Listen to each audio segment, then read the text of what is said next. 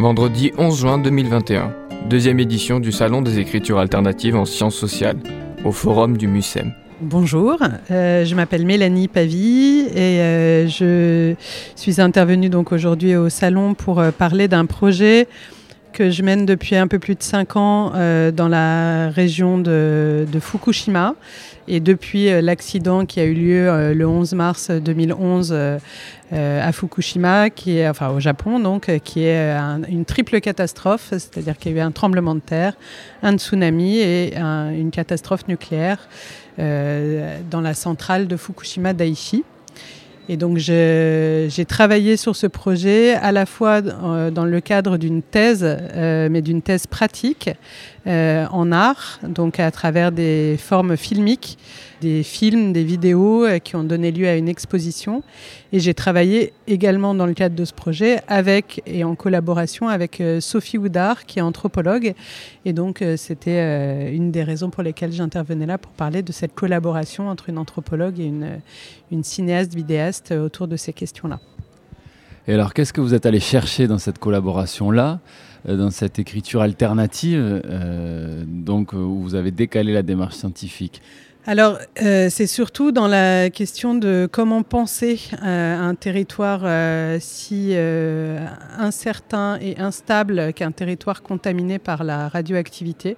C'est plutôt de là que par la, la démarche qui a été la nôtre en termes de collaboration, c'est-à-dire qu'aussi bien du côté de Sophie Houdard, qui travaillait auparavant au Japon, mais sur des sujets qui n'avaient absolument rien à voir avec la radioactivité, et qui a commencé à travailler dès 2012 sur la question de la mesure de la radioactivité et qui s'est retrouvé en, en, but à, ce que la mesure est en but vis-à-vis de, ces, entités radioactives, c'est-à-dire qu'elles n'arrivent pas à stabiliser, aucune mesure euh, n'arrive vraiment à stabiliser quelque chose euh, sur, ces, sur ces entités qui sont euh, imperceptibles, qui sont extrêmement mouvantes, qui sont qui agissent de manière très différente en fonction des, des organismes auxquels elles sont confrontées, c'est-à-dire qu'une même dose de radioactivité ne va pas faire la même chose sur un animal, sur un homme, sur un végétal, sur un etc. Et, euh, bon, et la manière dont le territoire a été contaminé, on a appelé ça euh, une contamination en tache de léopard, donc avec certains spots extrêmement contaminés, d'autres non. Donc elle s'est retrouvée, elle, euh, à prendre les choses au départ par la mesure, en se disant, voilà, est-ce qu'il y a des, des, outils qui permettent de dire ce à quoi on est confronté? Et elle s'est aperçue dans sa recherche et dans son enquête que les outils étaient bien souvent incapables de stabiliser vraiment une connaissance définitive sur la situation. Et moi, de mon côté, euh, je me suis posé ces questions-là du point de vue de l'image, comment, euh, de, enfin, plutôt de mon travail cinématographique, et comment parler euh, avec des images et des sons de quelque chose qu'on ne voit pas, qu'on ne perçoit pas, qu'on ne sent pas.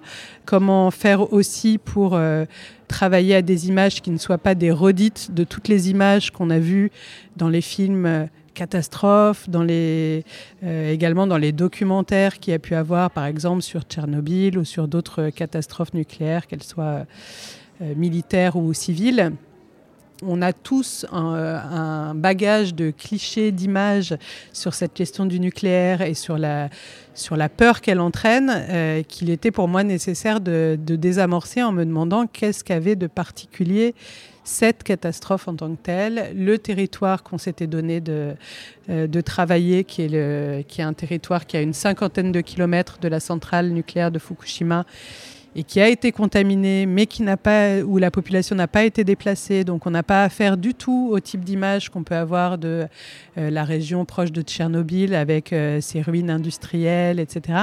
On a affaire plutôt à un territoire qui a l'air tout à fait normal, entre guillemets, enfin qui a l'air de ne pas avoir bougé. Donc comment euh, représenter ça? Comment penser ça? Et donc notre collaboration, elle est vraiment venue de l'idée que pour penser quelque chose d'aussi compliqué à percevoir et compliqué à, à, circonscrire, euh, on avait besoin d'outils très divers euh, qui pouvaient venir, là en l'occurrence, de l'anthropologie et du cinéma et d'autres domaines, puisqu'on a travaillé beaucoup avec un collectif en fait d'artistes et de scientifiques euh, dans la région pour essayer d'aborder les choses par beaucoup de biais et, d'arriver, voilà, comme en, tâtonnant, comme en tournant autour du pot, à, en faire sortir quelque chose de la consistance de ce lieu. Et alors justement, qu'est-ce qui est sorti de cette contamination imperceptible? Comment vous êtes allé chercher des empreintes? Alors, il y a eu plusieurs euh, choses différentes. Je peux surtout parler de, mon travail, puisque pour le reste, euh, il faudrait que Sophie parle de, sa manière à elle d'aborder les choses. Mais euh, là, par exemple, ce que j'ai montré aujourd'hui, c'était un travail que j'avais fait donc, dans cette région qui s'appelle, c'est une petite ville qui s'appelle Towa, qui est donc à 50 km de la, de la centrale, où donc la population est restée vivre, hein, puisqu'ils ont pas, on a considéré que la contamination n'était pas suffisante pour déplacer la population. Donc, j'ai proposé alors ça, peut-être savoir euh, à partir de, quel stade on, considère que la contamination est suffisante pour déplacer la population? Alors c'est des, en fait c'est un, certain nombre de, de microsieverts par heure euh, et on considère qu'à partir d'une certaine dose de radioactivité, euh, les gens sont déplacés ou non. Donc pour Fukushima, il y a eu une, une sorte de, délimitation. D'abord une, série de cercles concentriques qui ont été faits autour de la centrale pour dire euh, jusqu'à 20 km on déplace, jusqu'à 30 km on déplace, etc. Donc ça a commencé par 20 km, puis 30 km. Donc 30 km autour de la centrale, déjà tout le monde a été évacué. Et après, ils ont repéré, comme je vous le disais, il y a des, spots qui sont beaucoup plus lointains, par exemple à 100 km euh, de la centrale, dans la ville de Fukushima, qui se trouve donc à 100 km de la centrale, il y avait des spots aussi forts qu'à euh, quelques kilomètres de la centrale. Donc là...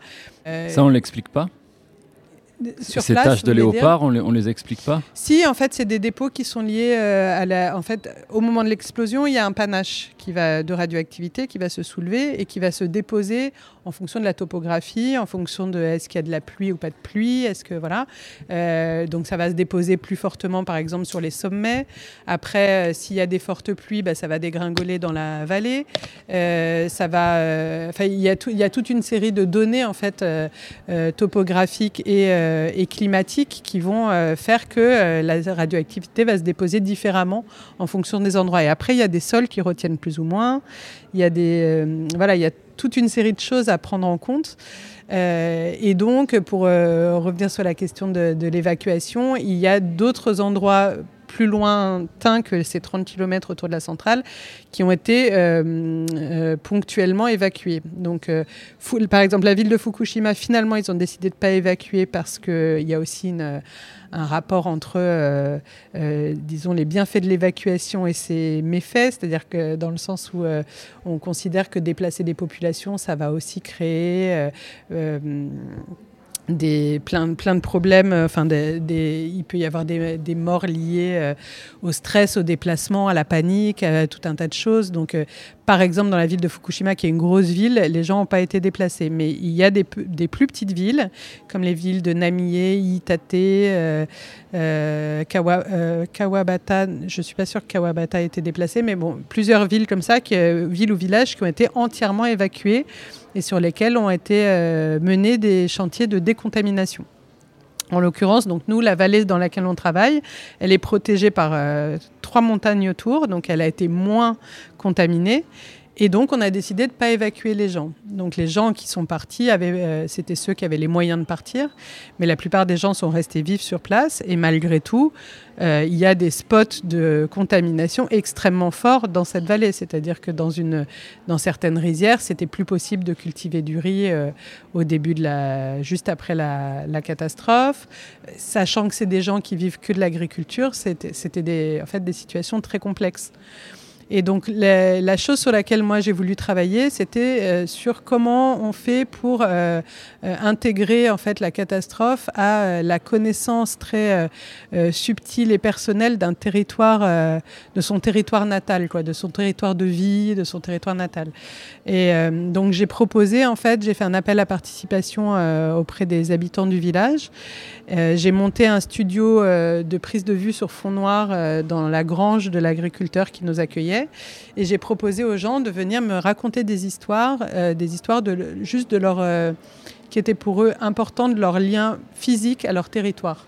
Mais après, avec euh, quelque chose de très artificiel, justement, c'est un peu ce que je racontais, c'est-à-dire que je demandais aux gens de venir avec une histoire préparée et je les mettais vraiment dans une situation de scène un peu théâtrale où ils s'installaient sur ce lieu, ils, faisaient, ils racontaient leurs histoires sous forme de monologue que j'interrompais pas et je leur demandais de refaire plusieurs fois le même monologue, donc avec l'histoire qui se construisait petit à petit euh, au cours du tournage lui-même, qui parfois se contredisait, s'affinait. Dans cette recherche-là, c'était l'idée était de non pas de chercher des témoignages, mais de chercher des manières de construire un récit après l'intrusion d'une catastrophe dans le quotidien, c'est-à-dire comment elle vient s'intégrer, comment on l'intègre dans la reconstruction de quelque chose qui est de l'ordre du souvenir. Quoi. Comment elle vient brouiller aussi la mémoire et reconstruire les souvenirs? Oui, c'est ça. Il, y a, il y a quelque chose de cet ordre-là. Et puis, il y, avait, il y a quelque chose qui est apparu, en fait, à, à travers ce travail, qui est euh, euh, l'existence, finalement, d'une sorte de nostalgie euh, d'un lieu sans avoir eu besoin d'en partir. C'est-à-dire comme si la radioactivité était venue poser, déposer sur le lieu une étrangeté euh, qui faisait que les, les, gens qui vivaient pourtant sur place, qui étaient restés sur place, avaient un rapport à leur euh, territoire qui devenait euh, un rapport de nostalgie, donc qui aurait été le cas normalement par l'exil, c'est-à-dire qu'on est nostalgique d'un lieu qu'on a quitté normalement, mais là on devient nostalgique d'un lieu dans lequel on est toujours, mais qui s'est quitté lui-même en quelque sorte. Voilà. Et, il, ressentait cette contamination-là. En fait, c'est finalement aussi la mémoire qui est contaminée d'une certaine manière et le récit qui devient contaminé. Oui, oui, ben, l'ensemble de la, de la vie quotidienne, en fait, euh, d'un côté, n'a quasiment pas changé et d'un autre côté, euh, des choses fondamentales sont plus possibles. Donc, euh, il faut imaginer. Qu'est-ce que vous, vous avez ressenti, ouais?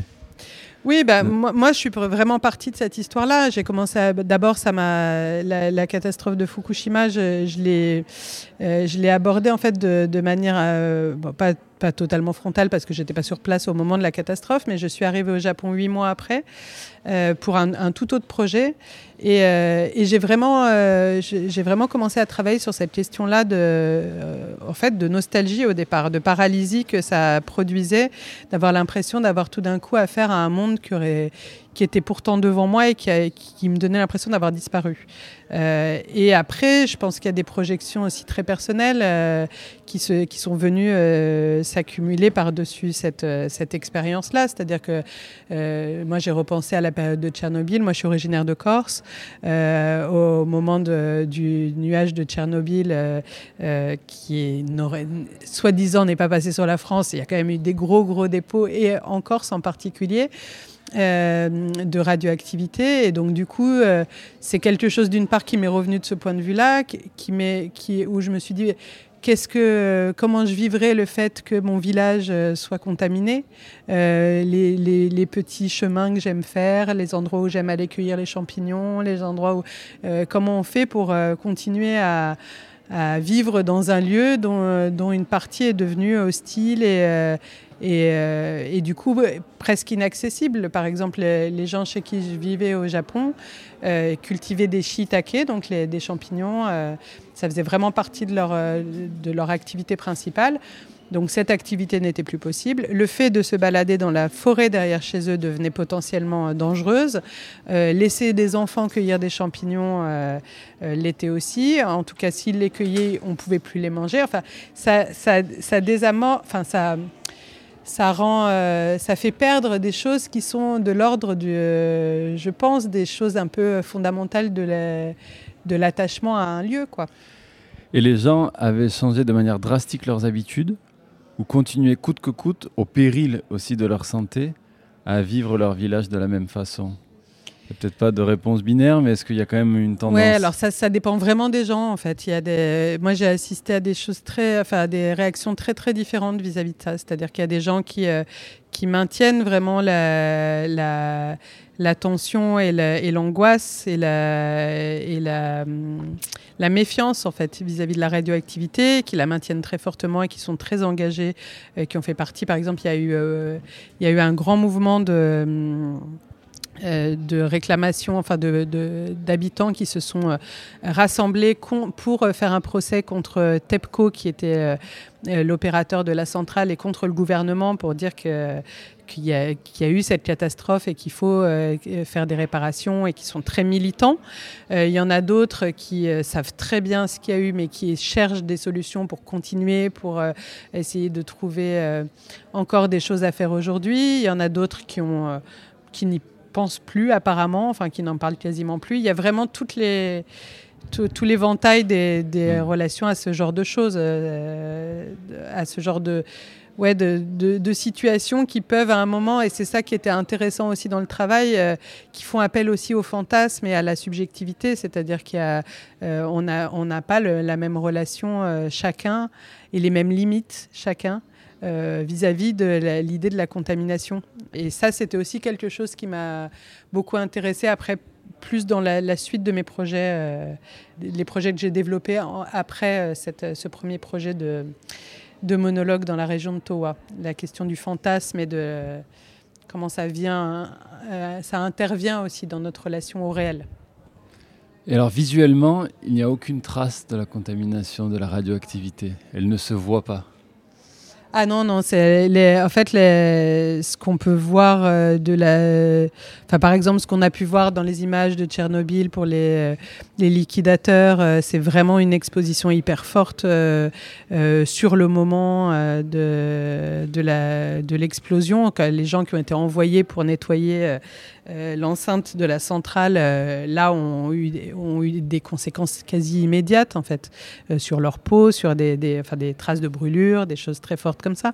Mais la contamination par l'air qui se, diffuse et qui continue encore aujourd'hui, dix ans après, à se diffuser de la centrale de Fukushima, puisque là, il y a, très récemment, ils ont reversé les, eaux contaminées dans l'océan, et puis la centrale continue à à fuir depuis, euh, depuis 2011, ça, il n'y a, pas du tout de traces euh, visibles. Ah, c'est dingue, il n'y a rien qui est décoloré, fané, euh, rien du tout. Non, non, non, après, bah, c'est des choses qui peuvent se voir sur, sur un long terme. Il y a eu pas mal mm. de, de travaux qui ont été faits sur les mutations des animaux et des végétaux dans ces régions-là, mais c'est des choses qui se voient euh, sur un plus long terme. Des, ça va être des modifications génétiques qui vont se, euh, se reproduire plutôt sur les générations suivantes, des choses comme ça. De la même manière que, la plupart des maladies euh, issues de la contamination radioactive, c'est-à-dire que les cancers, les premiers cancers liés à, à, une contamination à faible dose, on dit, ils apparaissent au bout de 30 ans. Donc c'est très difficile, en fait, même d'un point de vue de d'un point de vue euh, euh, politique euh, et d'un point de vue de, des militants contre, par exemple, le nucléaire, de prouver en fait quels ont été les effets de la catastrophe. Ce qui fait qu'encore aujourd'hui, la, la, catastrophe de Fukushima, j'ai entendu là des... J'ai lu dans des articles récemment à l'occasion des 10 ans qu'elle n'avait fait aucun mort donc c'est très, c'est très compliqué parce que c'est, euh, c'est, très, c'est très difficile de faire un lien direct entre euh, l'accident et les, et les conséquences sur les, sur les populations. Sur, euh, Oui, et puis le fantasme est nourri par toutes ces zones d'ombre.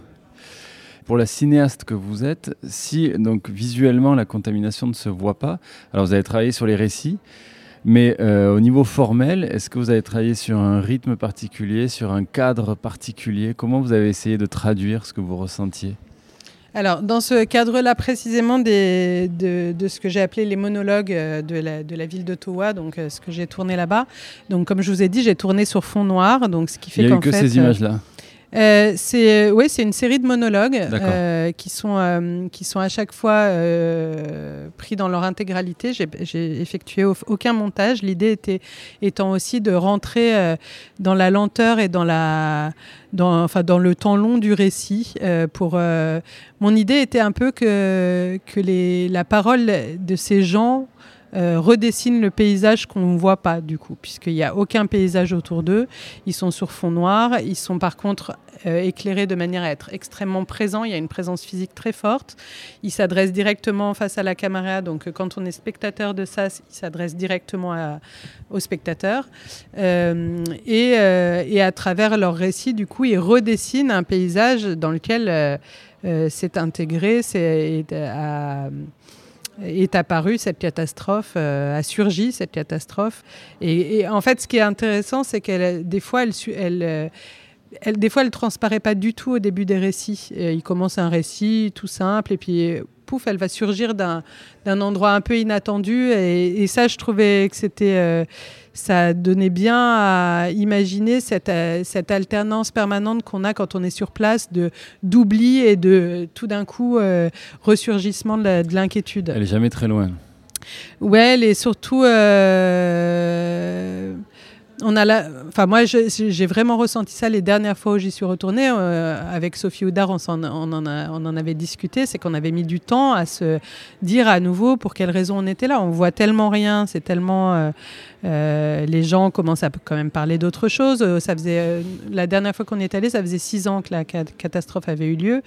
Ils en ont marre aussi. Ils ont envie de passer à autre chose, ils ont envie de penser à autre chose, ils ont envie de, de, de, continuer à penser l'avenir, etc. Et donc, du coup, on s'était fait la remarque qu'on avait mis plusieurs jours à, se, à savoir à nouveau pour quelles raisons on était là. Euh, et, à la fois, euh, malgré, malgré cette disparition, il y a plein de moments où d'un coup, euh, la, l'angoisse que produit la possibilité de la contamination ressurgit très fortement. En fait, c'est un épouvantail. C'est même quand il y a des problèmes qui ne sont pas directement liés, on se demande si c'est pas lié à. Oui, Elle après, est tout le temps là, en ce sens-là. Oui, après il y a tout le côté suspicion aussi, en effet, de savoir à quoi, à, quel. C'est une, question qu'on s'est beaucoup posée avec Sophie sur place. C'est à quel signe on pourrait Est-ce qu'il y a des signes qui font dire que, euh, euh, par exemple, au moins il y a eu un, euh, un moment est-ce qu'il y a eu par exemple des travaux de décontamination qui feraient dire que cet endroit était contaminé? Donc à un moment, on avait repéré qu'il y avait des petits rubans roses accrochés à des petits bouts de bois et on nous avait dit ça, c'est des signes de travaux. on avait compris de décontamination. Donc, dès qu'on voyait un petit ruban rose dans la forêt ou dans une rizière ou à côté du chemin, on se disait, bah, tiens, là, ça a été très contaminé, etc. Et puis, au fur et à mesure, ça c'était pendant notre premier séjour, au, fur et à mesure du euh, commun, je veux dire, hein, parce que Sophie avait déjà travaillé sur place avant. Mais au fur et à mesure du séjour, on s'est aperçu que ces rubans roses, ils pouvaient aussi être là pour euh, des signes de travaux qui n'étaient pas des travaux de décontamination, mais tout simplement des travaux forestiers euh, plus classiques ou des travaux de terrassement, des travaux de... Donc, le signe sur lequel on s'était un peu accroché en se disant tiens ça c'est euh, ça c'est tangible ça on sait que là il y a eu quelque chose bah, finalement euh, euh immédiatement. Et voilà et ça a été sans arrêt des choses comme ça des choses où, euh, où, on se disait tiens enfin on tient quelque chose et puis ben non finalement on le tient pas et d'arriver à faire avec cette incertitude c'est aussi ça aussi la, question c'est comment accepter, admettre qu'on ne peut pas à un moment arrêter quelque chose complètement en disant bah, ça c'est ça et ça c'est pas ça, et d'être tout le temps dans cet entre-deux, dans ce trouble que produit euh, la contamination radioactive. Comment faire pour rester là-dedans et, et, arriver à, continuer à penser quand même, parce qu'on a en général du mal à penser le trouble mmh. globalement. C'était un entretien de Mélanie Pavie, cinéaste et chercheuse, réalisé au MUSEM par Radio Grenouille pour le Salon des écritures alternatives en sciences sociales, en partenariat avec le Centre Norbert Elias.